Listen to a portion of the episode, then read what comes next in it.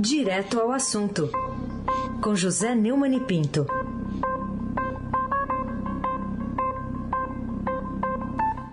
Neumani, bom dia. Bom dia, Aysen Abac, Carolina Ercolim. Bom dia. Almirante Nelson e o Transatlântico no Sul. Laís Gotardo, Moacir Biasi, Clã Bonfim, Emanuel Alice Isadora. Bom dia, melhor ouvinte. O ouvinte da Rádio Eldorado 107.3. Aysen Abac, o tricampeão da Libertadores. Vamos lá, queria começar falando com você sobre preparativos do Congresso para votar, possivelmente hoje, o orçamento para o ano que vem, com o menor patamar de investimentos da história. O que, que você diz dessa notícia, Neumann? Primeiro, não, fala em patamar, pelo amor de Deus, hein? O ah, Almirante tá Nelson deve ter ficado aí convencido com o patamar. Isso. Mas que vexame, hein, Heisen? Esse Bolsonaro é o rei do vexame, né, cara? O menor investimento público federal da história. Está no relatório do orçamento de 2022, que vai ser votado, possivelmente ainda hoje, e eh, na Comissão Mista de Orçamento, e será é, o, o, o primeiro resultado também da PEC dos da velhacaria, a PEC dos precatórios, o adiamento do pagamento das dívidas obrigatórias do governo federal com os governos estaduais, as prefeituras municipais e os credores e os cidadãos, né? Bolsonaro ainda teve a cara de pau, oh, mas isso aqui é mais de 600 mil reais. Não, era 60 mil reais, e seja como for, é, são dívidas muito antigas, tanto que passaram por todas as instâncias é, da justiça. Mesmo assim, o resultado obtido é, para é, 2022 o, é, é considerado por Igor Rocha, em reportagem do Estadão, ele é diretor da Associação Brasileira de Infraestrutura e Indústrias de Base, tão ruim que não cobre sequer, não repõe sequer a depreciação dos ativos da empresa brasileira. Rapaz, é um vexame atrás do outro, e eu quero saber quem é que ainda faz parte desse contingente de 30% que teoricamente vota em Bolsonaro, hein, Raíssa? Pelo amor de Deus, né? 44 bilhões, é, mesmo com a PEC do precatório, mesmo com o, o calote né, nos credores, é, empurrando com a barriga a dívida, isso é para entrar na história do ponto de vista negativo. Carolina Ercolim.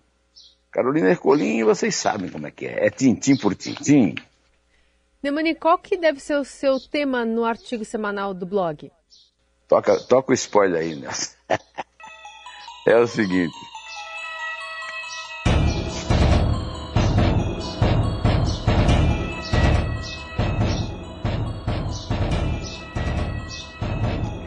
Como diria Jaco Estripador, vamos por parte. É, esta semana eu entrevistei e está no blog do Neumann no Estadão e no canal José Neumann Pinto no YouTube a entrevista com o repórter Breno Pires. O repórter Breno Pires, em maio, deu um grande furo, que foi o furo do orçamento secreto. E continua acompanhando o orçamento secreto, que ele tem evoluído. Entre a entrevista e esta data, ainda tem acontecido coisas novas. E eu aproveito o noticiário produzido pelo, pelo pelo Breno, pelo Schauder, né? É, e também conversei com o Breno a respeito. Né? Olha, é, a, a, as notícias mais espetaculares são sempre para pior, viu? Porque é, o, o, os vetos do Bolsonaro, vetos de fancaria, né? vetos para inglês ver, é, tanto no o custo total do tal do fundo partidário para a eleição, o fundo eleitoral, né?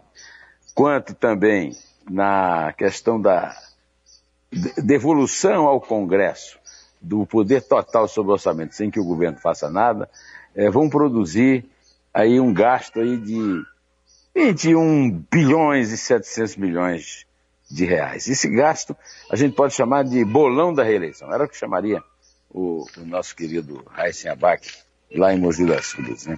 É o bolão da reeleição, porque esse dinheiro é chamado compra de votos. Né? É a maior compra de votos, talvez, da história da humanidade. Né? 21 bilhões e 700 milhões do meu dinheiro, do seu dinheiro, tentando comprar voto com Bolsonaro, e não se sabe nem se vai ter sucesso. Parece que não vai. De qualquer maneira, é, tudo isso é, foi conseguido com a derrubada. É, o Bolsonaro fingiu que não queria um fundo eleitoral é, de 5 bilhões e 700 milhões, vetou para passar para 4, que já era um absurdo, hein? Já era um absurdo, porque a última eleição gastou, foram gastos 2 bilhões. E também é, foi derrubado o veto que é, devolve ao relator das emendas o poder total sobre essas emendas. Isso também o Bolsonaro fingiu que vetou, porque não fez nada para evitar o veto, seus líderes trabalharam a favor é, da derrubada do veto, e o Congresso agora assume o poder total sobre o orçamento.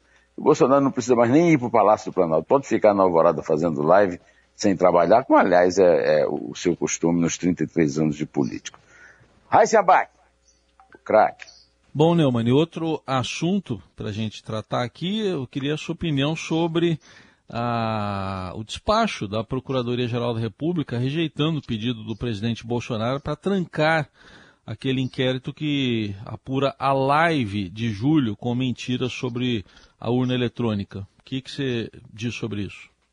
É, em 29 de julho, Jair Bolsonaro, usando um espaço público, que é o Palácio do Alvorada, onde ele mora, é, na verdade o palácio é do povo, que paga os impostos que sustenta também a sua mordomia, é, e ele usa para fazer lives absolutamente pessoais, como aquela promovendo a Itapemirim, que deu esse calote aí. Calote é com ele mesmo. E ele mentiu descaradamente a respeito da questão da, lis, da lisura é, da contagem de votos no Brasil, da, pôs em dúvida a honestidade é, da justiça eleitoral. E o, o, a Procuradora-Geral da República, Lindora Araújo, que é considerada bolsonarista de raiz, gente de confiança do é, advogado do clã Bolsonaro, que atua também como procurador-geral, o Augusto Aras, rejeitou o pedido de cancelamento do próprio Bolsonaro é, para o, a, o inquérito que há na Polícia Federal exatamente a respeito das fake news, das mentiras que Bolsonaro contou especificamente nessa, nessa live de julho. É absolutamente surpreendente, mas não altera uma coisa fundamental, né?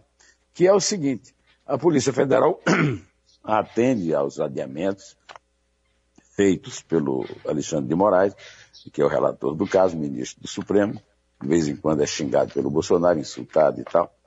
É, mas o, esse inquérito não termina nunca. É, é, um inquérito sem fim, um inquérito da eternidade.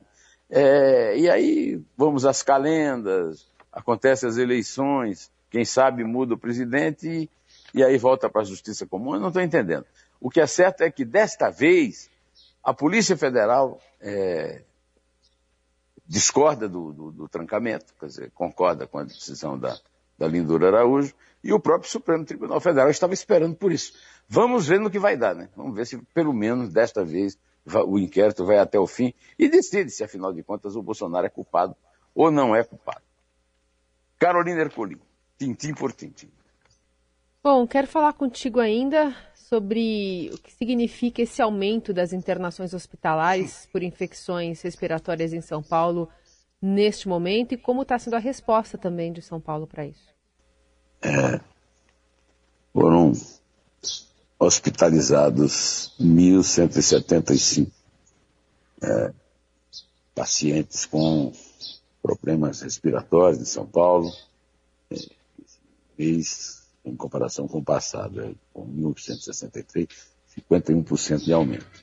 Como todo mundo sabe, neste momento está havendo um arrefecimento do, do contágio e do número de mortes pela Covid-19, pela pandemia.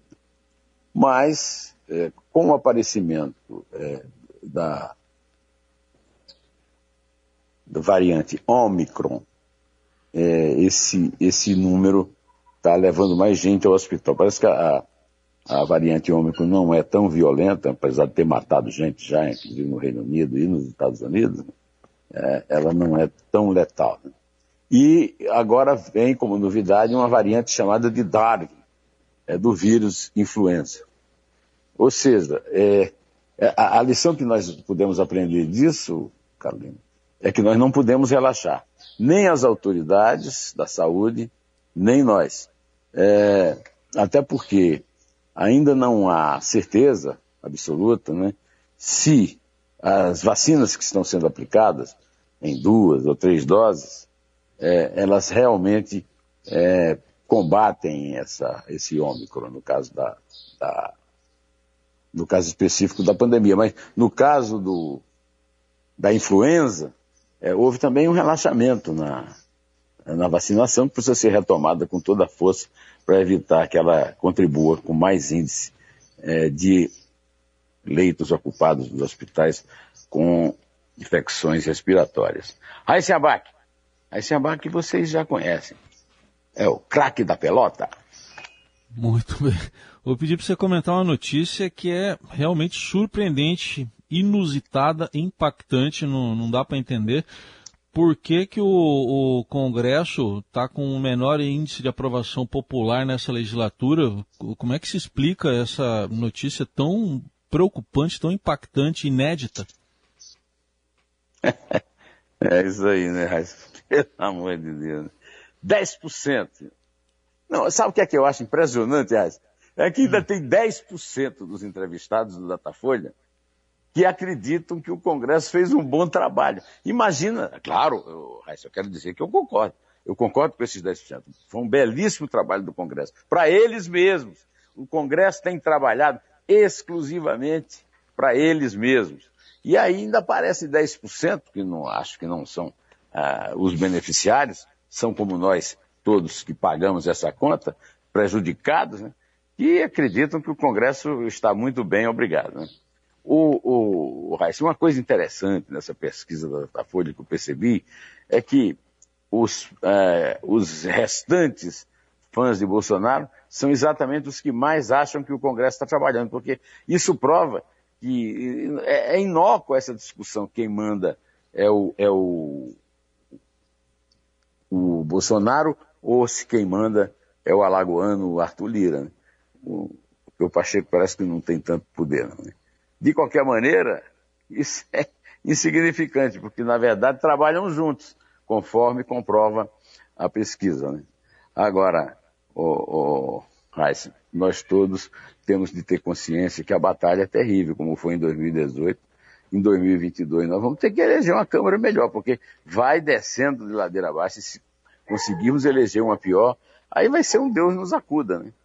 Agora, aí esses índices devem baixar de 10%. É possível.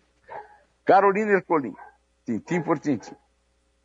Queria que você falasse um pouquinho da foto, ou das fotos, né, que estão circulando desde o domingo, quando o ex-presidente Lula conversou e abraçou, enfim, se reuniu com o ex-governador aqui de São Paulo, Geraldo Alckmin. Quem perde mais, ou que peso teve para cada um dos lados essas divulgações?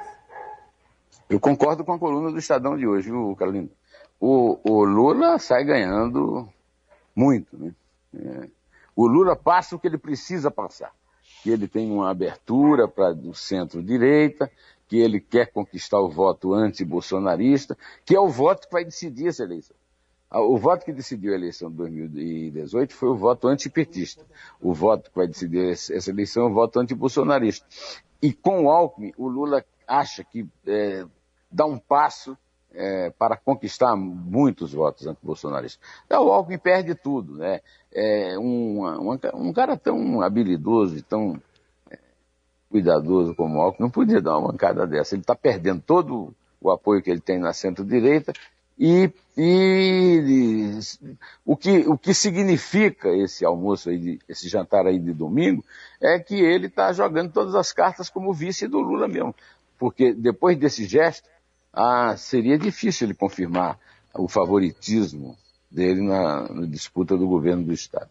Mas antes de me despedir, Carolina, eu queria desejar para você, para o Raíssa, para o Nelson, para a Laís, para todo mundo que está aí na Moacir, que está na técnica, um Feliz Natal, porque eu vou sair de folga, volto depois do Natal, e também para todos os nossos queridos ouvintes. é, o Papai Noel seja bastante generoso com todos nós, com todos vocês, tá? Pode contar, Carolina. Ó, esse foi o 3 do Canarinho, que tá também vazando aí da, da, da sua casa, enfim. Um ambiente gostoso para começar a folga, viu, Neumani? É, tô aqui. Mas é um elogio, tá? É um elogio. Ah, muito obrigado. Então foi três. Teve, você sabe que teve. Ah. É, eu, eu, eu, vou tomar um pouco do tempo ainda, não sei o seguinte. Você sabe que teve um cara no, no YouTube que reclamou dos balbucios do Arthur no meu comentário? Rapaz, como está fazendo falta aí, deve ter faltado. sei lá, não vou nem falar. Pode contar, desculpe, desculpe. Aqui a gente, a gente apoia. É, é. três. É dois. É um. Feliz Natal para todos, em pé.